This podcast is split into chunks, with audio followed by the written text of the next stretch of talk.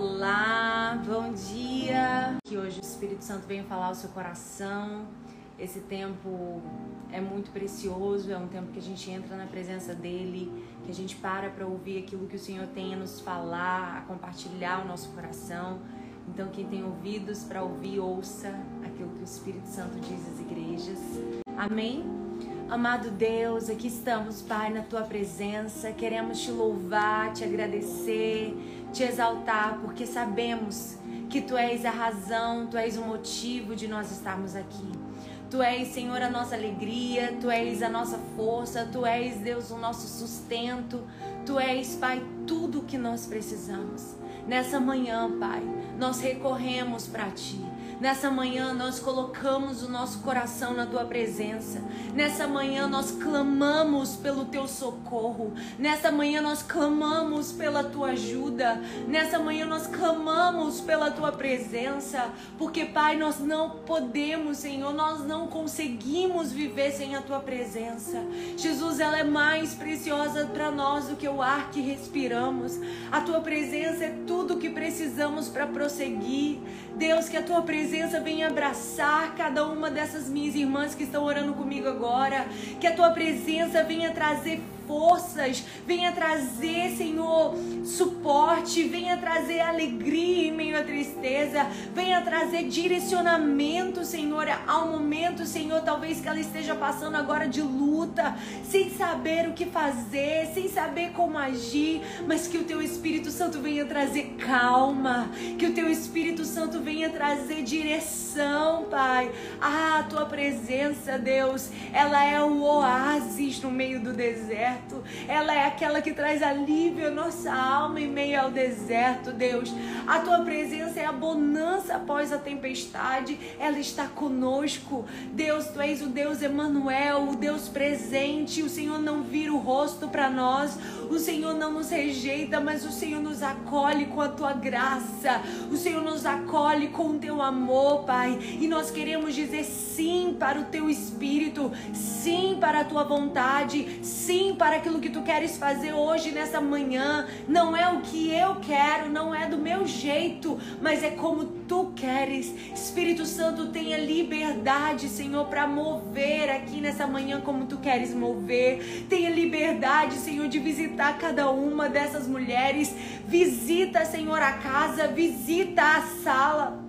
Visita, Senhor, o trabalho, visita este carro, visita, Senhor, esta cozinha, visita esta mulher aonde ela estiver agora, Senhor. Eu quero te pedir uma visitação da tua presença aonde essa mulher estiver, que haja uma paz, uma paz que excede todo e qualquer entendimento, que toda angústia bata em retirada, que todo medo venha ser cessado, que toda dúvida venha ser, Senhor, retirada e que haja uma paz, uma paz, a certeza que tu estás no controle, que tu estás no domínio, que tu estás, Senhor, na direção de todas as coisas. E só o que nos resta, Deus, é confiar e descansar. Te entregamos, Pai, o nosso coração, porque queremos ouvir a tua voz hoje. Fala, Pai, não te cales. Fala, Deus, queremos ouvir a tua voz. Eu sei que muitas mulheres estão no processo aqui. E eu sei que hoje o Senhor vai falar de forma poderosa, porque o Senhor falou comigo através dessa palavra. E eu creio, Senhor, que tu vais falar com cada uma das minhas irmãs que estão aqui, cada uma das mulheres que aqui se encontram. Que, teu, que essa palavra venha abraçar, venha sustentar e venha fazê-las permanecer no caminho. Essa é a minha oração. Assim eu oro em nome de Jesus. Amém. E o tema dessa semana é enraizadas. Né? Tem um livro que, que o tema é exatamente esse, enraizados, e é baseado basicamente nesse livro que eu vou ministrar hoje, aquilo que o Senhor compartilhou meu coração. É um livro que mexeu muito com as minhas estruturas e eu tenho certeza que vai te abençoar de forma poderosa. Esse esse tema, né, enraizadas, fala muito forte ao meu coração sobre algo que Deus compartilhou comigo há um tempo atrás, que é raízes primeiro, asas depois. Nós precisamos entender que as raízes, elas sustentam tudo aquilo que está do lado aparente, tudo aquilo que está do lado de fora. É as raízes que vão dar os, são as raízes que vão dar os, o suporte necessário para os seus voos. É, são as raízes que vai dar a estrutura necessária para você alcançar, voar, viver tudo aquilo que Deus tem para você. Mas a gente ama aquilo que está aparente, a gente ama aquilo que está visível, a gente ama aquilo que se pode ver, comemorar, aplaudir, mas a gente não consegue celebrar as nossas raízes, porque elas não podem ser vistas, elas não podem ser tocadas, elas não podem ser muitas vezes nem sequer medidas. Então a gente não valoriza as nossas raízes, mas o nosso Deus é um Deus que vê as raízes. A gente vê aquilo que está aparente, a gente vê aquilo que tem performance, a gente vê aquilo que, é, que está bonito, mas Deus vê aquilo que está além da aparência. Deus vê aquilo que está além daquilo que está exposto. Deus vê as tuas raízes. E eu quero, nesse momento, compartilhar com você algo que o Senhor compartilhou comigo, que está em João, capítulo 15. Eu quero te convidar a você ler comigo João, capítulo 15. Eu sou a videira verdadeira e meu pai é o lavrador. Toda vara em mim que não dá fruto, atira e limpa toda aquela que dá fruto, para que dê mais fruto. Vós já estáis limpos pela palavra que vos tenho falado. Está em mim e eu em vós, como a vara de si mesma não pode dar fruto se não estiver na videira, assim também vós, se não estiverdes em mim. Eu sou a videira. Aleluia. Vós as varas. Quem está em mim e eu nele, este dá muito fruto, porque sem mim nada podereis fazer. Se alguém não estiver em mim, será lançado fora, como a vara, e secará. E os, e os colhem e lançam no fogo e ardem. Se vós estiverdes em mim, as minhas palavras estiverem em vós, pedireis tudo o que quiserdes e vos será feito. Nisto é glorificado meu Pai, que deis muito fruto e assim sereis meus discípulos. Deus ele te chama para dar muitos frutos. Não é para dar alguns frutos. Deus nos chama para dar muitos frutos. E a Bíblia continua aqui. E a palavra de Deus continua aqui. É, a palavra do Senhor fala que nós temos que dar muitos frutos. No versículo 9: Como o Pai me amou, eu também vos amei a vós. Permanecei no meu amor.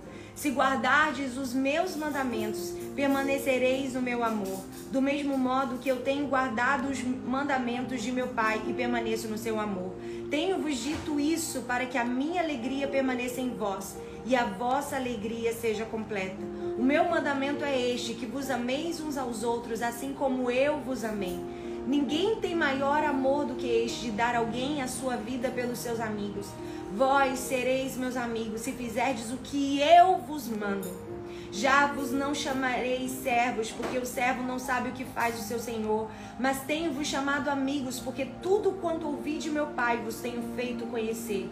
Não me escolhestes vós a mim, mas eu escolhi a vós, e vos nomeei para que vades e deis fruto, e o vosso fruto permaneça, a fim de que tudo quanto em meu nome pedides ao Pai, ele vos conceda.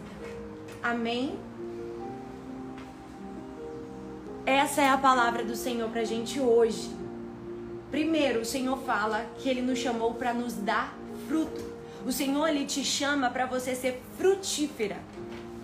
E o que é ser frutífera? Frutífera não são atividades religiosas como ir à igreja, não, não são atividades religiosas como guardar os dez mandamentos, como pertencer ao ministério, como cantar, como estar sobre uma plataforma de uma igreja. Não, isso não é ser frutíferas. Nós temos um engano, um equívoco sobre o que de fato é ser frutífera. Porque a gente precisa entender, acima de tudo, que fruto significa que quando alguém provar a sua vida, ela vai ter o gosto de Jesus.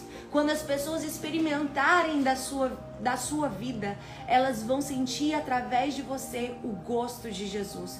Quando você estiver enxertado na videira, quando você estiver enxertado em Jesus, você vai produzir resultados palpáveis e todos vão olhar e dizer: Isso que é ser uma cristã, isso que é uma mulher frutífera, isso que é uma mulher cheia do Espírito Santo. E o Senhor, Ele nos chama para sermos frutíferas, mas frutíferas não é ativismo religioso, frutíferas não é estar correndo para um lado e para o outro da igreja, mas frutífera é viver uma vida de dentro para fora, é deixar que Deus te toque de dentro para fora, porque é aquilo que Deus deseja construir em você, aquilo que Deus está construindo em você, ela não vai ser ela não vai ser pautada, aquilo que Deus está construindo em você não vai ser pautado naquilo que está exposto. Deus não vai começar do lado de fora. Deus ele vai começar do lado de dentro. Deus não vai começar é, é, construindo pelo seu teto, Deus vai começar a construir pelos seus fundamentos. E nesse processo, Deus está te construindo. Nesse processo, Deus está lapidando você, mas antes Ele está trabalhando numa área que os homens não veem, que as pessoas não acessam, mas Ele vê, Ele sabe. E eu quero que você entenda isso. Quando você entender que fruto significa qual é o gosto que a sua vida tem. Qual é o gosto que a sua companhia tem? Que, qual é o gosto que as pessoas têm ao conviver com você, ao morarem com você, ao andarem do seu lado? Porque exatamente as raízes que vão determinar a qualidade do seu fruto. Deus nos chama para darmos muitos frutos, mas não é só muitos frutos. Frutos que duram, frutos que permanecem. Existe uma diferença entre alguns frutos e muitos frutos. Deus quer que vocês frutifiquem em quê? Em abundância. Deus ele quer que você frutifique em abundância. Deus ele não quer só que você dê alguns frutos, mas aquilo que Deus tem como plano quando constituiu você sobre essa terra é te fazer frutífera de forma abundante. A palavra de Deus diz em Ezequiel que fala dos rios do Senhor, que por onde esses rios passarem haverá abundância de peixes. A Bíblia diz que a mulher samaritana, quando ela experimentou daquelas águas e ela se tornou uma carregadora de, de fonte, ela se tornou uma mulher que carregava fonte, Samaria inteira praticamente se converteu. Por quê? Porque quando você está cheia do Espírito Santo, você não vai produzir alguns frutos, você vai produzir muitos frutos. E essa é a diferença. E existe uma diferença também entre é, frutos, muitos frutos e frutos que duram. E a gente precisa entender essa diferença. Deus, ele não fica satisfeito com resultados temporários. Deus não fica satisfeito com, com muitas vezes, muitas mulheres vão para o congresso, saem dali cheias do Espírito Santo, saem dali renovadas, mas aquilo dura só por um tempo. Aquilo não foi, não gerou raízes em você. Deixa eu te dizer, o que vai construir raízes em você não vai ser um congresso. O que vai construir raízes em você não vai ser um evento. O que vai construir raízes em você não vai ser uma live, não. O que vai construir raízes em você é o seu secreto. É no seu secreto. Mas quando eu falo de secreto, não falo só da sua vida devocional no secreto, mas eu falo de tudo aquilo que se diz, aquilo que é secreto seu tudo aquilo que se diz, algo que não é exposto seu, a tudo aquilo que você não tira foto e você posta nas redes sociais. Esse é o seu secreto. E é esse secreto, é neste lugar que Deus vai construir as tuas raízes. Não se gane achando que as tuas raízes vão ser determinadas quando você pegar o microfone na mão. Não. Suas raízes não vão ser determinadas quando você chegar em cima de uma plataforma ou pregar no grande congresso. Não. As suas raízes, elas serão elas vão crescer e vão expandir e vão criar a força que precisam para sustentar tudo aquilo que Deus tem para fazer na sua vida, no teu secreto. É quando você está naquele momento ali lutando para um gritar com seu filho, lutando pra, com o seu temperamento, lutando com os seus ímpetos. É exatamente ali no seu secreto que Deus está fazendo as tuas raízes crescerem. É exatamente ali no teu secreto da tua intimidade com Deus, quando mesmo sem forças, você abre a Bíblia e você fala: Eu vou me alimentar da palavra. Mesmo fraco, eu vou me alimentar da palavra e daquilo que o Senhor tem para ministrar o meu coração. Exatamente aí que as tuas raízes estão sendo expandidas. Não é num grande congresso, não é numa live. Então existe uma diferença entre fruto temporário entre fruto que permanece. Deus, ele não está atrelado a negócios temporários, mas Deus está atrelado a negócios a mudanças permanentes. Deus quer realizar em você uma mudança permanente. Deus ele quer fazer da sua vida uma vida de impacto. Deus quer fazer da sua vida uma história de impacto. Frutos permanentes é a chave de transformação e salvação que Deus quer trazer ao mundo através da sua vida. Os frutos serão uma consequência da sua permanência nele. Os frutos serão uma consequência da sua constância nele, da sua perseverança nele. E como eu sempre falo, Romanos 5 diz, versículo 2, que se eu tiver que me gloriar, eu vou me gloriar na tribulação, porque a tribulação ela produz em mim perseverança, a, produz, a, a tribulação produz em mim constância, a constância produz em mim um caráter aprovado, e um caráter aprovado produz em mim uma esperança que não será frustrada. exatamente isso que reflete o que é crescer nas nossas raízes, é perseverar nas tribulações, é perseverar quando fecham as portas para você, é perseverar quando não, não valorizam a tua porção, é perseverar quando você é motivo de chacota, é perseverar quando riem da sua fé, quando querem é, é, questionar a sua entrega, a sua, a sua verdade. exatamente aí. exatamente aí que eu vou perseverar. É exatamente quando as circunstâncias forem desfavoráveis, porque é muito fácil perseverar quando as circunstâncias são favoráveis. É muito fácil perseverar quando tudo está indo bem. É muito fácil perseverar quando tem alguém te aplaudindo, te apoiando, te encorajando. Mas deixa eu te dizer, haverão momentos que ninguém vai te encorajar, haverão momentos que ninguém vai te apoiar, haverão momentos que ninguém vai te dar suporte, mas você vai ter que simplesmente guardar a palavra que Deus liberou para você e prosseguir. Você simplesmente vai ter que seguir apenas com uma coisa, com a palavra que ele te deu. Você simplesmente vai ter que seguir apenas com uma revelação, a palavra que ele te deu. E essa palavra não falha, essa palavra não erra. Eu sei que é muito bom, eu sei que é muito necessário a gente ter aplausos, é necessário. Muitas vezes é preciso a gente ser encorajado, ter alguém que diga, vai lá, minha amiga, o Senhor é contigo.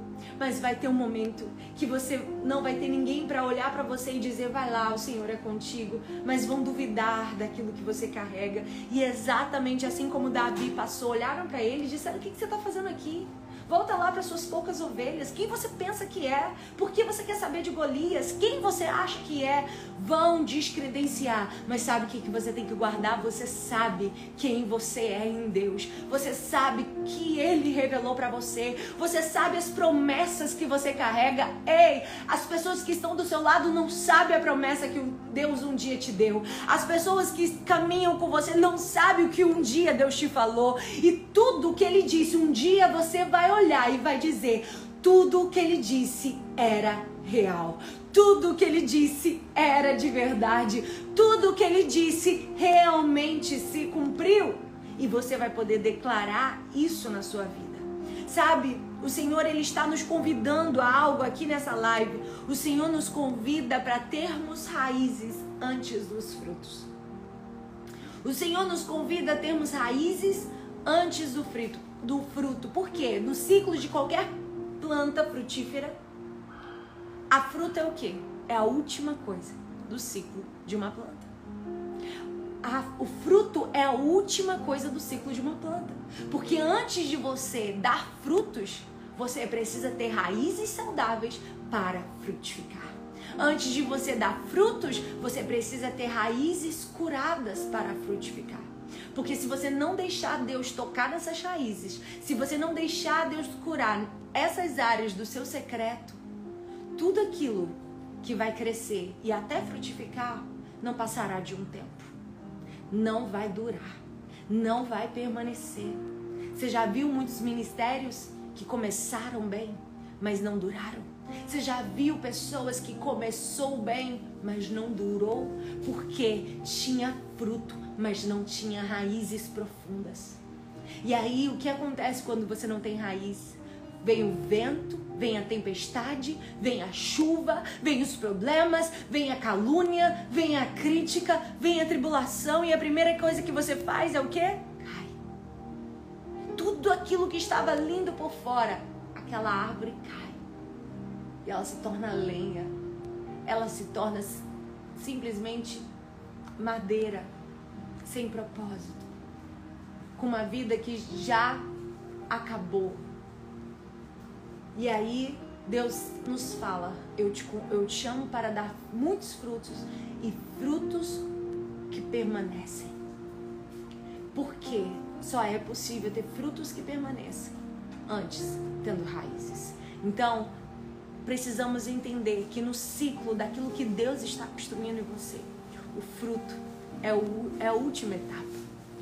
Antes de Deus tratar, antes de Deus te fazer experimentar dos frutos antes da primavera chegar, antes do tempo de cantar chegar, antes de você experimentar dos frutos, Deus vai fazer você criar raízes. E esse é o ciclo natural. Como que o ciclo de uma planta acontece? Ela começa como? Com uma semente. Ela é plantada no solo e quando ela é regada, aquela semente começa a romper e criar raízes. Aquela semente começa a romper e criar raízes. Sabe? É, é algo muito importante porque para a planta sobreviver, quanto mais para dar frutos, suas raízes precisam ocupar muito mais espaço embaixo da terra do que do lado de fora. Gente, eu não sei se você está entendendo. As raízes precisam ocupar muito mais espaço do lado de baixo da terra do que do lado de fora. Deus precisa tratar muito mais aquilo que, que está debaixo, aquilo que está oculto, aquilo que não é visto, aquilo que não é aplaudido, antes daquilo que é visto, aplaudido, celebrado, comentado, falado. Então Deus, ele precisa construir algo dentro de nós primeiro.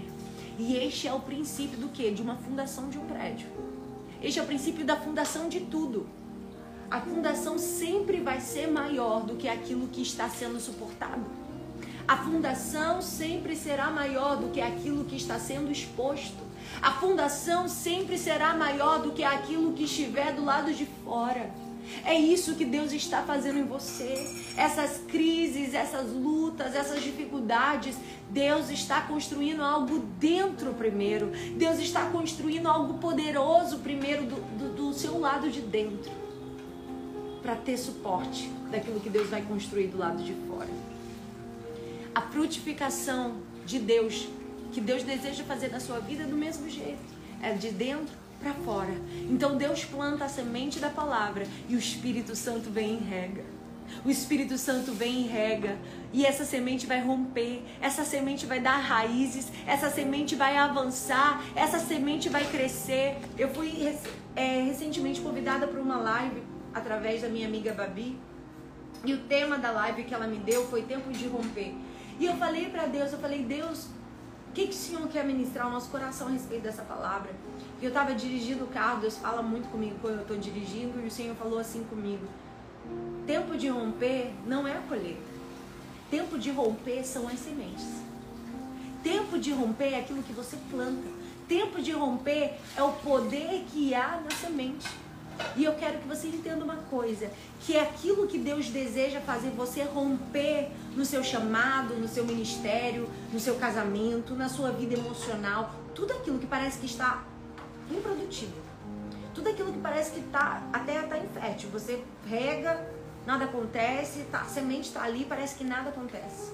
Mas Deus, deixa eu te dizer, o seu tempo de romper não vai ser quando o grande dia chegar na sua vida.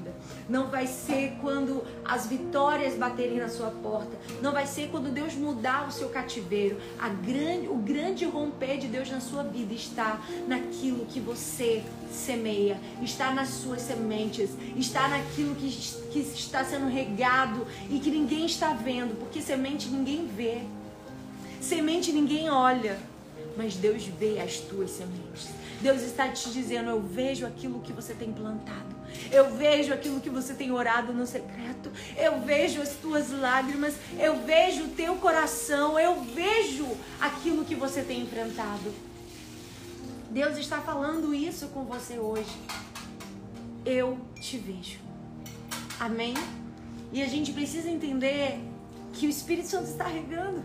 O Espírito Santo está regando essa, essas sementes. E aí Deus ele vai começar a te mostrar o que você foi chamada para ser nele. Não é nas pessoas, não é no ministério, não é através de A, B ou C. Não, Deus vai te mostrar o que você foi chamada para ser nele e o que ele está te chamando para você fazer com ele. Ele vai colocar dentro de você um desejo de fazer a diferença no mundo. Ele vai colocar dentro de você um desejo de frutificar de uma maneira que isso gere um impacto duradouro no mundo. E aí, Deus vai começar a construir dentro de você, através desse desejo, através dessa semente, um, um sistema de raízes em que você vai depositar essas raízes no coração de Deus. Você será enraizado no coração de Deus, porque ao ponto que você vai poder dizer: Eu amo o que Deus ama, eu faço o que Deus faz, eu me movo quando Ele me move. O que transborda o coração de Deus é o que transborda o meu. Deus ele quer gerar esse, esse batismo dentro de nós. Ele quer nos batizar com esse fogo, ele quer nos batizar com esse amor, ele quer nos batizar de maneira que a gente saia do nosso narcisismo, de maneira que a gente saia do nosso egoísmo, de maneira que a gente olhe para o próximo com compaixão. Porque isso é o verdadeiro frutificar. Frutificar não é falar em línguas, frutificar não é manifestar dons, frutificar não é dizer eis que te digo, frutificar não é expulsar demônios, não. Frutificar é expressar o amor de Cristo nas suas ações é expressar o fruto do Espírito na, nas suas ações, é demonstrar o domínio, é demonstrar o domínio próprio, o, o, a mansidão, a bondade, a benignidade. Esse é o fruto que vai respaldar todo o crescimento que Deus vai produzir em sua vida. É esse o fruto que vai respaldar todo o avanço que Deus vai gerar no seu ministério. É esse. É esse fruto. É o Espírito Santo que vai respaldar você. É o Espírito Santo, a manifestação do fruto do Espírito Santo na sua vida que vai respaldar tudo aquilo que será exposto em você. E isso é muito forte, porque a gente precisa entender que ele quer gerar em nós uma conexão, ao ponto das pessoas olharem para mim, para você e dizerem: ela é diferente. Ela me olha diferente. Ela não me julga. Ela não me não me julga pela aparência, porque uma pessoa cheia do Espírito Santo, ela não tem tempo para julgar os outros. Ela está preocupada com aquilo que está está no coração de Deus, aquilo que o Senhor quer ministrar sobre ela. Deus precisa. E aqui eu quero que você, se você estiver anotando essa live, eu quero que você anote essa frase porque falou muito forte comigo. Deus precisa te tornar maior por dentro do que você é por fora. Deus precisa te tornar, Jennifer, maior por dentro do que você é por fora. Deus precisa tornar você, Tatiana, maior por dentro do que você é por fora. Deus precisa tornar você maior por dentro do que você é por fora. Sim, é isso que o Espírito Santo quer gerar. É isso a mulher que Ele quer construir em você. Uma mulher que não vai ser vista por seus adornos, por sua veste, por sua roupa, por seu estilo, mas uma mulher que vai ser vista por sua doçura, por sua humildade, por seu quebrantamento, por seu espírito dócil, por seu amor, por sua mansidão. Deus está querendo, precisa, Ele precisa te tornar maior por dentro do que você é por fora. E isso é um processo, não é instantâneo. Não é instantâneo. E se a gente estudar nas escrituras, nós vamos perceber que os grandes homens de Deus, eles foram conduzidos pelo próprio Deus para um tempo de preparo. Raízes é um tempo de preparo para aquilo que Deus tem a estabelecer na sua vida. Raízes é um tempo que Deus vai te dar estrutura, que Deus vai trabalhar no seu secreto para você viver tudo aquilo que um dia Deus te prometeu. E grandes homens de Deus passaram por um tempo de preparo. A Bíblia diz que Josué ficou 13 anos esperando para governar o povo de Israel. 13 anos sendo preparado, andando lado a lado com Moisés. Moisés ficou 40 anos pastoreando no deserto antes que estivesse pronto para liderar o povo para fora do Egito. 40 anos pastoreando no deserto antes de liderar o povo.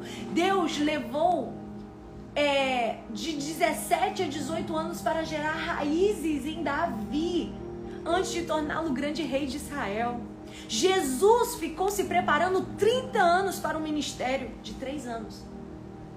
Jesus ficou 30 anos se preparando para um ministério de 3 anos. O ministério mais impactante da história foi o ministério de Jesus. O ministério mais impactante da história foi o ministério de Jesus. E aí a gente acha, porque eu aceitei Jesus, porque eu me batizei nas águas, pronto. E todo mundo diz que eu tenho que ser líder, líder de célula, líder disso, líder daquilo, e eu vou. E a Bíblia nos orienta. E a gente negligencia essa orientação. Não coloque pessoas novas na fé para liderar nada. Não é não é preconceito, não é acepção de pessoas, não é, é bíblico. Porque nós precisamos de um tempo de preparo. Nós precisamos de um tempo de crescer nossas raízes. E aí, sabe o que acontece? Eu já vi pessoas que recém tinham se convertido antes, era do mundo, vivia uma vida do mundo, nunca tinha vivido uma vida para Deus. Não é uma pessoa que se desviou e voltou, não. Estou falando de uma pessoa que não conhecia Deus. Ela aceitou Jesus, se convertou, se converteu, viveu o primeiro amor. E aí já colocaram ela para ser líder. Sendo que ela achou que ali na igreja ia ser só uma continuação daquilo que era lá fora. Achou que ia ser gestor, achou que ia ser líder, achou que ia usar as técnicas humanas para liderar. Sabe o que aconteceu? Foi um desastre. Foi um desastre. Magoou, feriu pessoas porque quis agir como se fosse uma incorporação empresarial, como se fosse uma corporação empresarial. Quis se posicionar como se fosse um empresário num ambiente espiritual. Deixa eu te dizer, nós não podemos negligenciar isso. Nós não podemos negligenciar isso. Muitas vezes nós somos é, pressionados, não, mas porque tem que liderar, a gente está precisando de gente e por causa da pressa, a gente. Cuidado. Coloca para liderar, talvez porque precisa mas põe alguém para cuidar do lado, põe alguém para pastorear de perto, porque é muito perigoso e biblicamente é perigoso. Isso é a Bíblia que está falando.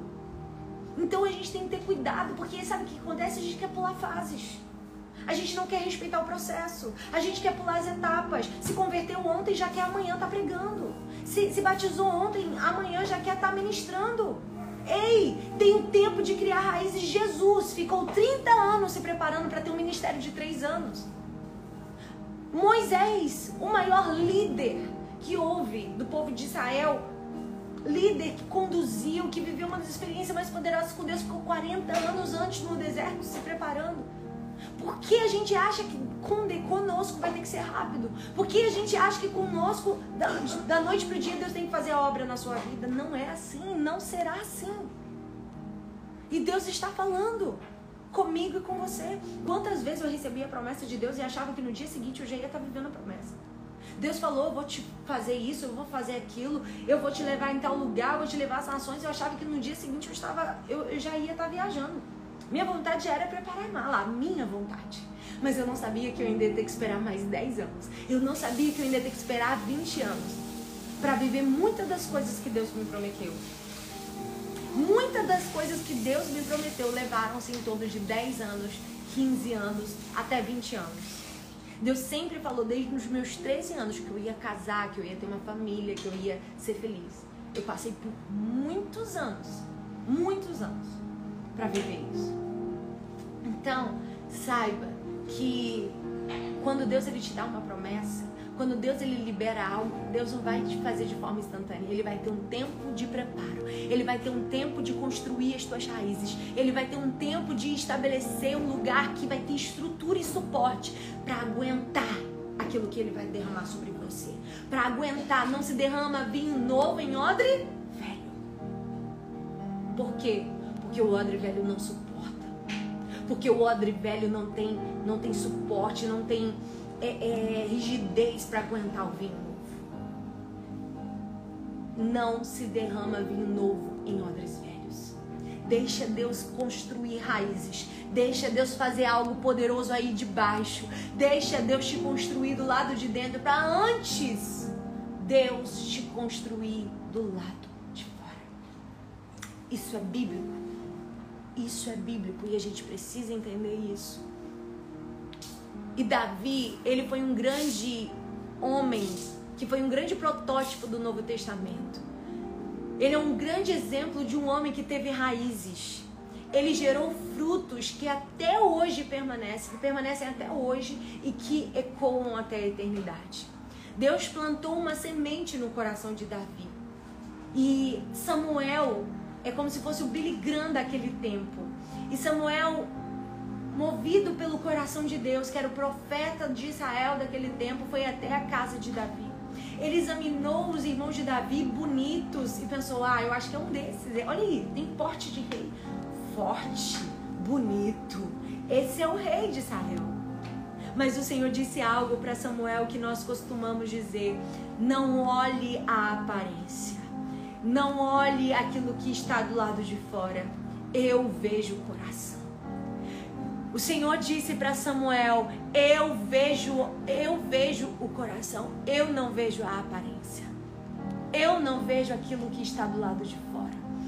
Sabe, Deus não queria outro rei Saul.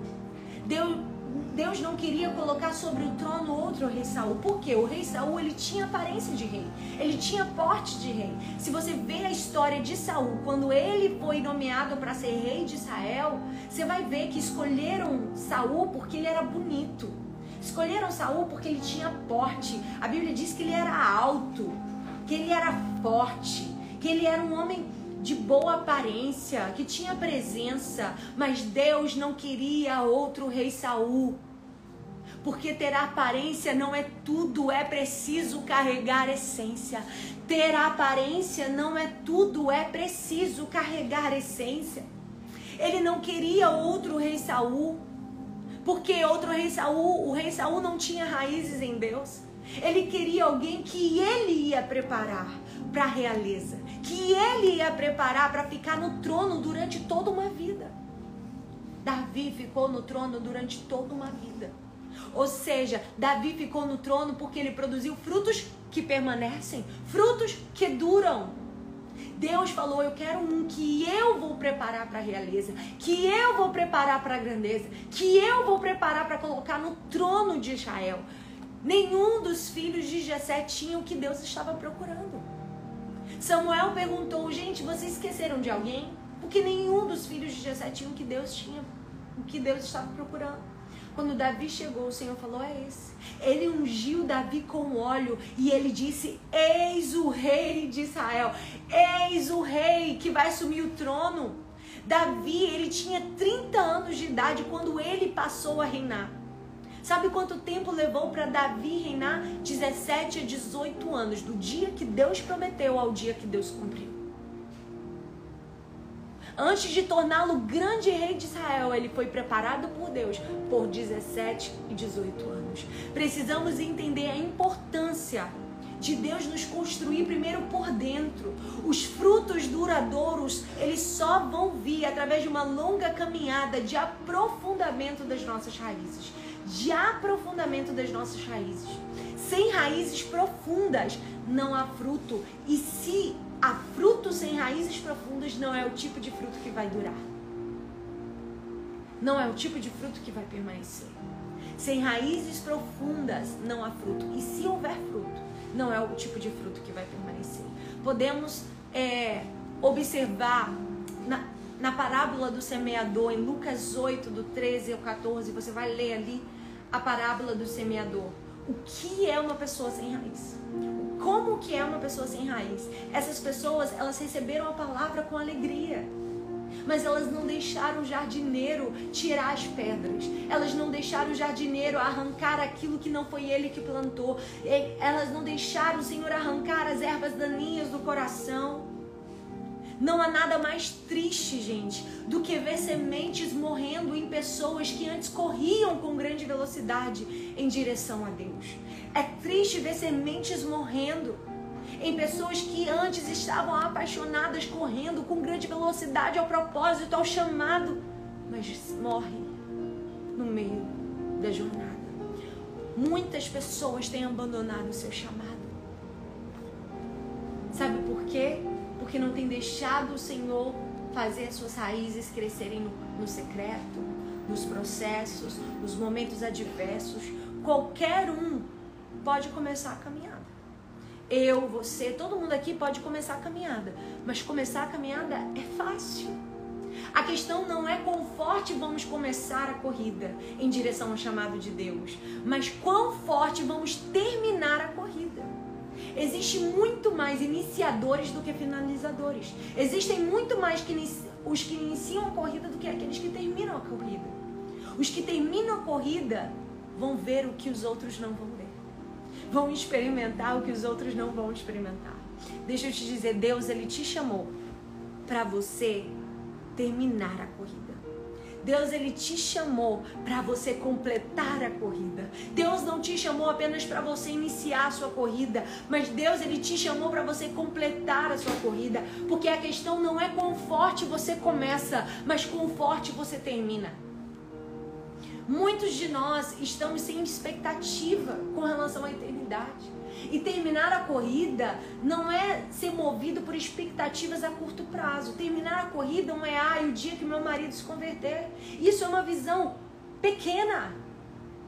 Porque a visão que Deus está te chamando da corrida que vai ser completa é lá, ó, é a eternidade. A visão, a sua corrida só será completa quando você estiver lá com o amado da sua alma. Quando você estiver lá guardado a sua coroa e não deixou que ninguém roubasse aquilo que o Senhor te entregou. É quando você chegar lá, nós precisamos voltar a nossa visão para a eternidade. Ah, não, porque eu vou ser movido sobre a expectativa do dia que Deus converter meu filho, o dia que Deus salvar minha casa, o dia que Deus der o meu casamento, o dia que Deus abrir a porta de emprego. Isso é uma expectativa terrena. Deus está te dizendo, a expectativa da eternidade não é terrena, não é visível, não é aparente. Deus ele está te chamando para você colocar a expectativa no céu não é só sobre salvar o meu marido, é que acima de tudo, Deus, Deus não vai só salvar meu marido, mas eu vou viver com Deus na eternidade. Sabe o que acontece quando a gente tem uma expectativa de curto prazo? A gente se torna crentes com medo da morte, crentes com medo é, é, das, das lutas, achando que tudo vai nos sucumbir e a gente se torna fraco na nossa fé. Se a gente olhar a vida dos apóstolos, a vida de Paulo, meu Deus, ele venceu um naufrágio, ele foi mordido por uma serpente, ele foi condenado à morte, viveu numa masmorra e ainda assim escreveu o livro mais feliz do Novo Testamento, que é o livro de Filipenses, porque ele não deixou que a circunstância que ele vivia deformasse quem ele é em Deus. E aí, quando eu tenho uma expectativa a curto prazo, eu deixo que as circunstâncias, quando elas não acontecem do jeito que eu quero, elas me deformem, elas me desanimem, elas me paralisam, elas me deixam para baixo. Deus não está te chamando para ser assim. Deus ele está te chamando para ser forte. Deus está te chamando para você saber quem você é em Deus e não viver de, debaixo de expectativas de curto prazo, mas viver debaixo de expectativas a longo prazo, ao ponto de dizer, como Paulo diz, não vivo mais eu, mas é Cristo quem vive em mim, ao ponto de dizer, a morte para mim é lucro, porque ele já não tinha sua vida como preciosa. E às vezes a gente tem a nossa vida como muito preciosa. Ah, eu posso morrer. Ah, porque antes de morrer eu tenho que ter meu filho. Quem disse? Ah, porque Deus só vai buscar a igreja depois que eu casar. Quem disse? Você está com uma visão a curto prazo. Você precisa alinhar a sua visão com aquilo que o céu é, não é com aquilo que o céu tem. Porque é algo que eu acredito. Se o céu for um deserto, não tiver ouro, ruas de ouro, se o céu não tiver um, um, o grande rio que, que, que terá o rio da vida, se o céu não tiver nada disso, mas o céu for um deserto feio, horrível, mas a presença de Deus estiver lá. É para lá que eu quero ir, porque eu não quero ir pelo que o céu tem a me oferecer, mas eu quero ir pelo que o céu representa para mim. Eu não quero ir para o céu porque o céu vai acabar o meu choro, vai acabar a minha angústia. Não, mas eu quero ir para o céu porque é lá que está o meu amado, é lá que está aquele que eu amo, é lá que está aquele que me salvou, é lá aquele que está aquele que, que deu sentido à minha vida, que deu significado à minha vida, que deu propósito aos meus passos, aos meus dias. Porque se não fosse Jesus, qual significado a minha vida teria? Nenhum. Se tirasse Jesus de mim, qual propósito a minha vida teria? Nenhum. Jesus é aquele que dá significado à minha vida. E eu quero ir para a eternidade. E eu preciso desejar a eternidade por aquilo que o céu é e não por aquilo que o céu tem. E essa é a geração que o Senhor está levantando. E a gente sabe o que a gente faz? A gente mede o sucesso apenas como números. Como número de seguidores, números de vendas, números de pessoas que tem no congresso, número de pessoas que, que responderam a um convite de um culto. Não!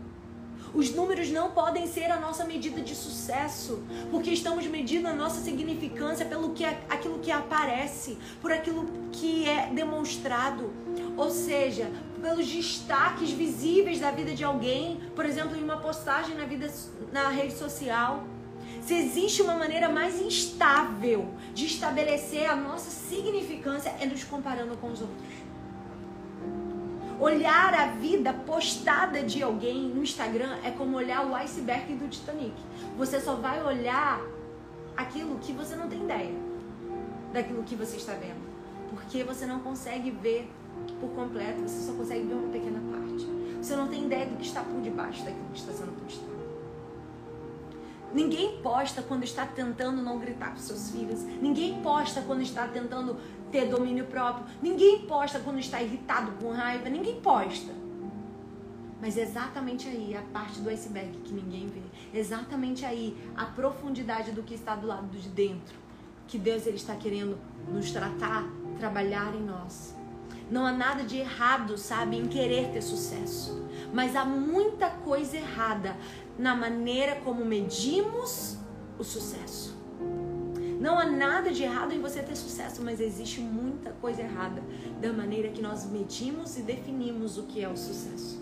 O que se vê é transitório, mas o que não se vê é eterno. O que se vê é transitório e o que não se vê é eterno. Eu não sei se você está entendendo. O que se vê é transitório. Mas aquilo que não se vê, as tuas raízes, é elas que vão apontar para a eternidade. Nós temos fixados os nossos olhos naquilo que está aparente e não naquilo que está invisível. Mas Deus não é Deus como a gente. O que faz você olhar para alguém e aprovar e aplaudir é o mesmo que Deus é o mesmo que faz Deus olhar para alguém e reprovar. Porque Deus não olha o aparente. Deus olha o que está por trás. Deus olha o que está no bastidor. Porque Ele vê o que ninguém vê. O que ninguém vê tem te aprovado ou te reprovado. Reflita. O que ninguém vê da sua vida tem te aprovado ou tem te reprovado. Vou repetir o que ninguém vê da sua vida. Como você é, como você se comporta, pequenas mentiras, ansiedade descontrolada, não consegue confiar em Deus. Quem você tem sido? Tem te aprovado ou tem te reprovado? O verdadeiro avivamento não vem quando a gente estiver aplaudindo as nossas qualidades. Mas o verdadeiro avivamento virá quando a gente rasgar as nossas vestes, rasgando o nosso coração e dizendo: Deus, eu sou pecadora, eu sou necessitada da tua graça, eu sou necessitada do teu perdão, porque aquilo que eu tenho sido no meu secreto não tem me aprovado.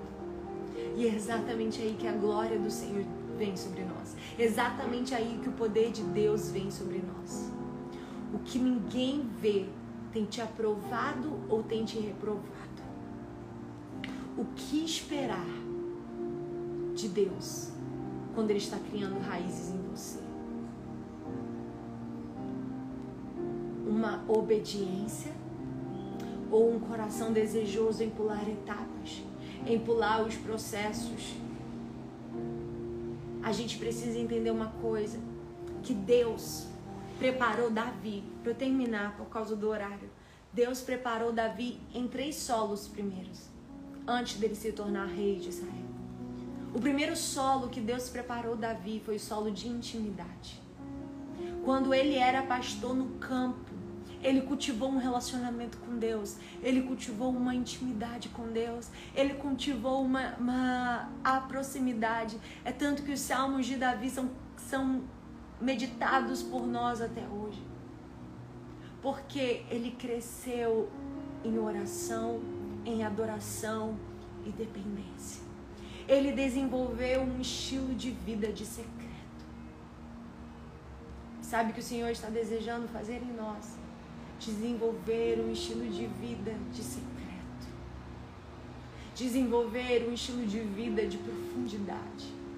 Dese deseja fazer as nossas raízes crescer no solo da intimidade com Ele. De maneira que a gente vai poder dizer: Antes eu conheci o Senhor de ouvir falar, mas agora os meus olhos o veem. Eu sei quem Ele é para mim, eu sei quem Ele é para minha história.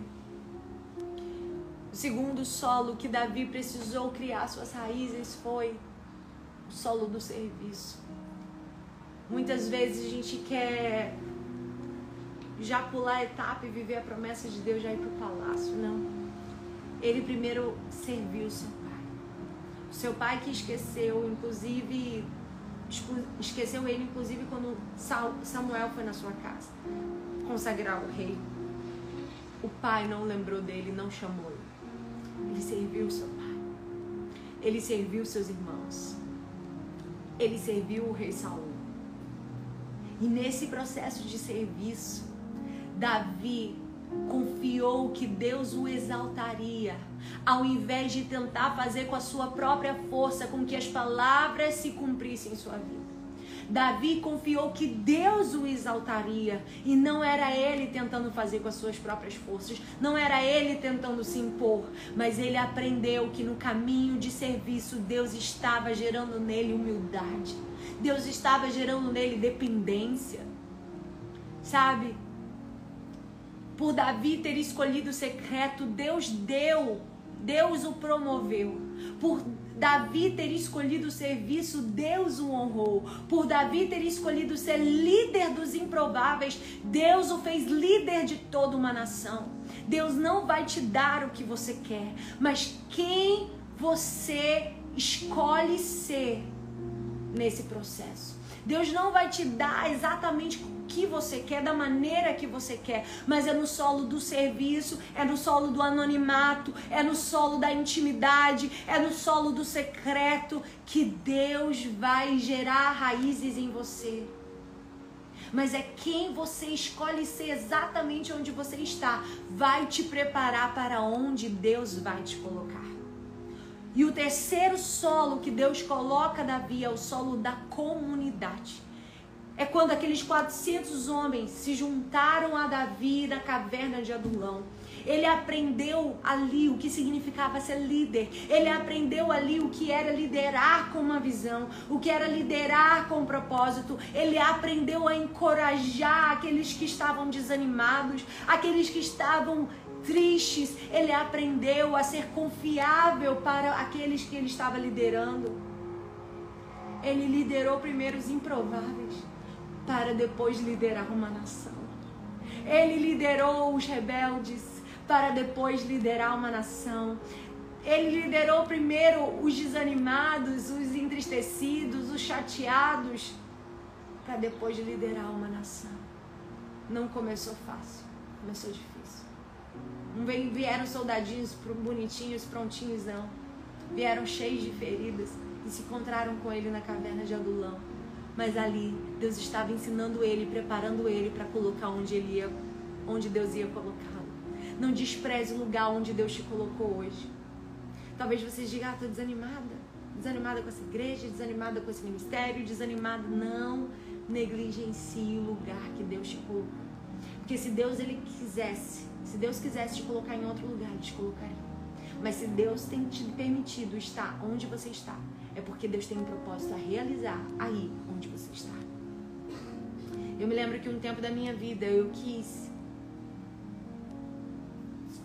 ir para um lugar me preparar. Eu achei que o chamado de Deus para minha vida era muito forte, que Deus eu precisava me preparar. Que eu me inscrevi, para o CTMDT, né? Me inscrevi para ir para o CTMDT, me preparei tudo para ir e eu ia parar minha faculdade de direito, que eu sou formada em direito. E já estava tudo certo, já tinha falado com meu pastor, com os meus pais, com os meus líderes, estava tudo certo, tudo encaminhado. E o Espírito Santo me parou no meu quarto. E o Senhor falou assim comigo: É muito fácil ir para um lugar onde as pessoas dormem e acordam querendo Deus. O teu ministério não vai começar lá.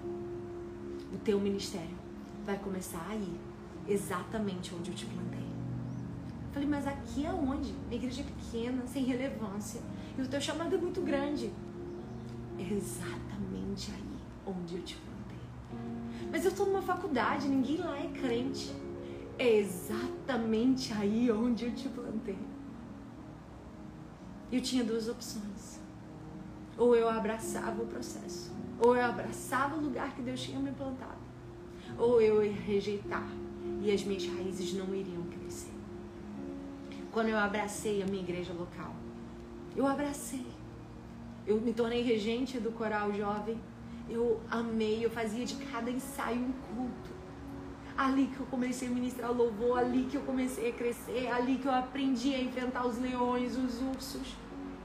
Deixa eu te dizer, os seus problemas eles vão crescer em níveis de complexidade. Primeiro você mata o, urso, depois primeiro você mata o leão, depois você mata o urso, depois você mata o Golias.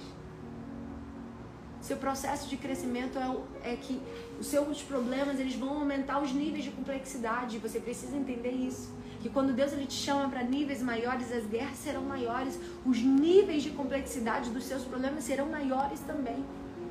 E a gente precisa ter estrutura para isso. Por isso que não adianta querer já ir enfrentar Golias, tem que enfrentar o leão primeiro. Tem que enfrentar o urso primeiro. E ali eu entendi, foi ali que eu fui esticada, ali eu fui tratada. E na minha faculdade, o que eu vou fazer? Como que eu vou começar meu ministério na minha faculdade? Nesse processo do chamado de Deus para minha vida, Deus me mostrou o, o violão. Eu não tocava violão. E ali eu comecei a aprender, Deus começou a me ensinar a tocar violão. E eu comecei a levar o violão para a faculdade. Eu pegava o ônibus com o violão nas costas e levava para a faculdade. E lá eu comecei a tirar, tirar o violão da, da capa, começava a dedilhar as poucas músicas que eu sabia. E ali, o Senhor foi me usando para um, para outro. Deus salvou vidas aqui, salvou vidas ali. E as pessoas paravam, me paravam na faculdade e diziam: Você não bebe? Você não bebe boate? Não. E todos já me respeitavam e viam que eu carregava algo diferente. Porque eu entendi que meu ministério, as minhas raízes, elas cresceram ali na faculdade. As minhas raízes cresceram ali numa igreja que não tinha renome, não ia me dar status algum. Mas era ali que Deus estava fazendo as minhas raízes crescerem. Ame o lugar que Deus colocou. Mesmo que você diga, nossa, mas minha casa está tão difícil, meu trabalho, minha igreja, meu ministério. Faça suas raízes crescerem exatamente aí onde Deus plantou.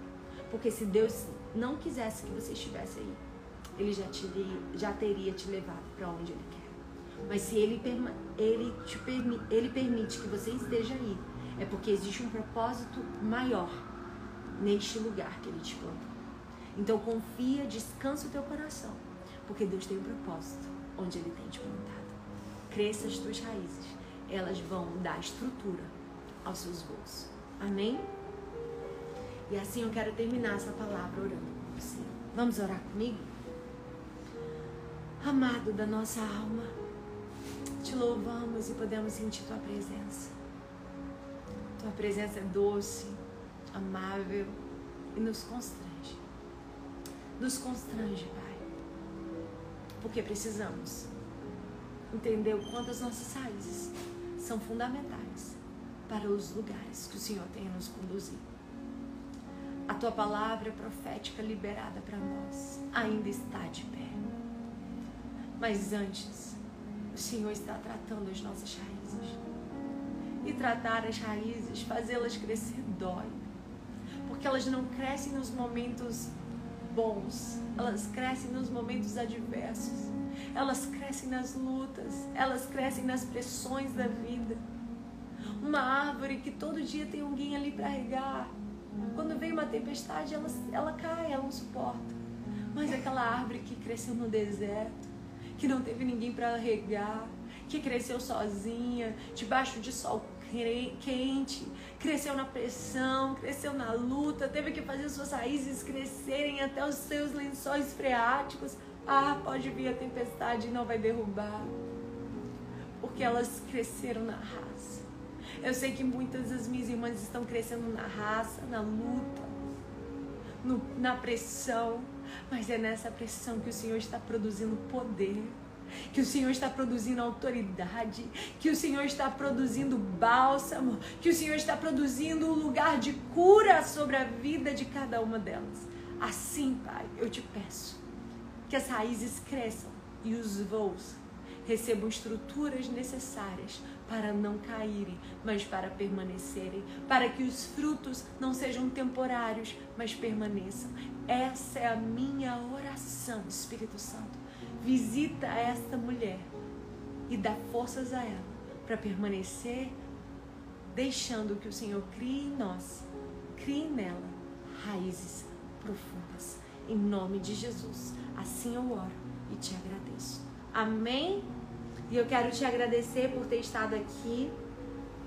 Eu queria que você fizesse um print, se possível, fazer uma foto agora e você anotar a frase que o Espírito Santo mais falou ao seu coração. Porque muitas vezes a maneira que a gente compartilha aqui, Deus fala de maneira diferente com você. Ou a frase que mais te marcou, aquilo que o Espírito Santo mais ministrou ao seu coração. Compartilha conosco, marca arroba Jennifer Costa, arroba Geração Reborn, a gente vai estar compartilhando esse, esse story e eu tenho certeza que essa frase também vai estar abençoando outra vida. Amém? Vamos fazer nossa foto? Fazer com violão hoje.